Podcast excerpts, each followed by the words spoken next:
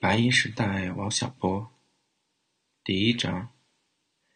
大学二年级时有一节热力学课，老师在讲台上说道：“将来的世界是银子的。”我坐在第一排，左手支在桌面上，托着下巴，眼睛看着窗外。那一天天色灰暗，空气里布满了水汽。窗外的山坡上。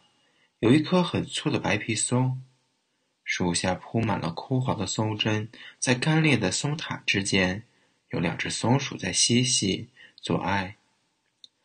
松鼠背上有金色的条纹。教室里很黑，山坡则笼罩在青白色的光里。松鼠跳跳蹦蹦，忽然又凝神不动。天好像是要下雨，但始终没有下来。教室里点着三盏荧光灯，有一盏总是一明一灭。透过这一明一灭的快门，看到的是过去发生的事情。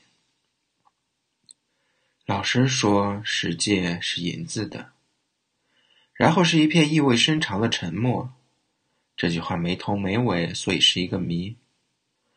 我把左手从腮下拿下来，平摊在桌子上。这只手非常大。有人叫它厄瓜多尔香蕉，当然，它不是一根，而是一排厄瓜多尔香蕉。这个谜好像是为我而出的，但我很不想进入这个谜底。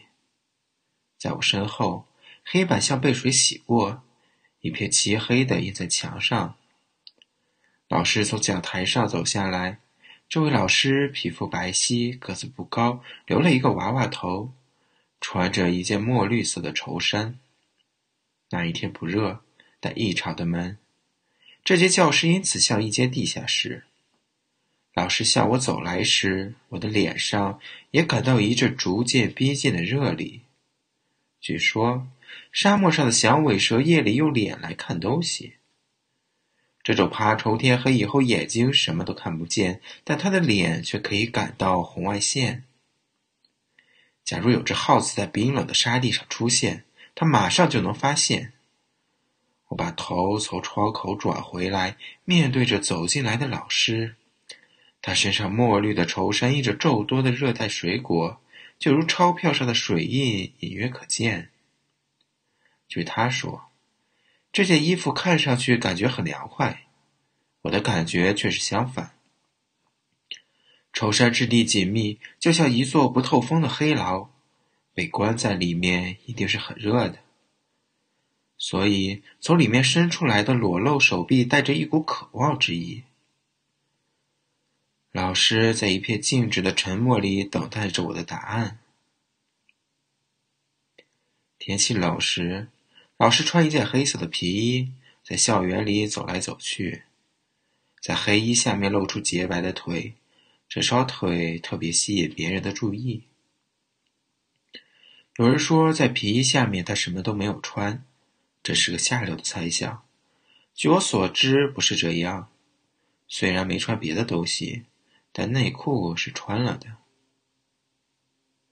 老师说，他喜欢用光腿去蹬冰凉的皮衣。一年四季，他都穿凉皮鞋，只是在最冷那几天，才穿一双短短的皮靴。他从来就不穿袜子。这样他就既省衣服又省鞋，还省了袜子。我就完全不是这样，我是个骇人听闻的庞然大物，既费衣服又费鞋，更费袜子。我的体重很大，袜子的后跟很快就破了。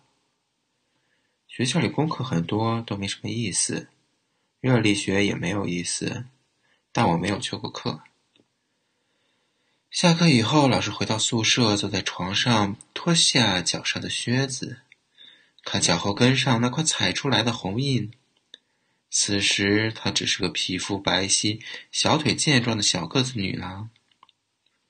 上课时，我坐在她面前，穿着压皱的衣服，眼睛睁得很大，但走向刚睡醒的样子，在庞大的脸上长着两道向下倾斜的八字眉。我的故事开始时，天气还不冷。这门课叫做热力学二零一，九月份开始，但还有热力学二零二二月份开始，热力学二零三六月份开始。不管叫二零几，都是头一个课，一年四季都能在课堂上遇到老师。我猛然想到，假如不是在那节热力学课上，假如我不回答那个问题，又当如何？我总是穿着压皱的土色灯芯绒外衣，出现在教室的第一排。但出现只是为了去发愣。假如有条侏罗纪的蛇颈龙爬行道的现代，大概也是这样子。对他来说，现在太吵、太干燥，又吃不到爱吃的蕨类植物，所以会蔫掉。人们会为这个珍稀动物修一个四季恒温的恐龙馆，像个篮球队用的训练馆，或是闲置不用的车间，但也没有什么用处，它还是要蔫掉。从后面看，它会看到一条死气沉沉的灰色尾巴搁在地下，尾巴上肉很多。喜欢吃猪尾巴的人看了会感到垂涎欲滴的。从前面去看，那条著名的脖子拍在地下，像条冬眠中的蛇，在脖子的顶端小小的三角脑袋上，眼睛紧闭着，或者说眼睛罩上了灰色的薄膜。大家都觉得蛇颈龙的脖子该是支着的，但你拿它又有何办法？总不能用吊车把它吊起来吧？用绳子套住它的脖子往上吊，它就要被勒死了。我就是那条蛇颈龙，瘫倒在水泥地上，就如一半被拍过的蒜。透过灰色的薄膜，眼前的一切就如在雾里一般。忽然，在空荡荡的房子里响起了脚步声，就如有人在地上倒了一筐乒乓球。有个穿黑色皮衣的女人从我面前走过，灰色的薄膜升起了半边，随着雾气散去，我也从地下升起，摇摇晃晃直达顶棚。这一瞬间的感觉，好像变成了一个氢气球，这样我和他的距离远了。于是我低下头来，这一瞬的感觉又好似乘飞机的俯冲。目标是老师的脖子。有位俄国诗人写过，上古的恐龙就是这样咀嚼偶尔落在嘴边的紫罗兰。这位诗人的名字叫做马雅可夫斯基，这朵紫罗兰就是老师。假如蛇颈龙爬行到了现代，他也需要受点教育。课程里可能会有热力学。不管怎么说吧，我不喜欢把自己架在蛇颈龙的脖子上，我有恐高症。老师转过身来，睁大了惊恐的双眼，然后笑了起来。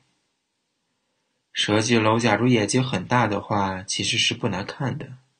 但这个故事就不再是师生恋，而是人龙恋。上司知道我要这样修改这个故事，肯定要把我拍扁了才算。其实，在上大学时，我确有几分恐龙的模样。我经常把脸拍在课桌面上，一只手臂从课桌前沿垂下去，就如蛇颈龙的脖子。但你拿我也没有办法。绕到侧面一看，我的眼睛是睁着的。既然我醒着。就不用把我叫醒了。我一直在老师的阴影里生活，并且总是要回答那句谜语：“世界是银子的。”晚安。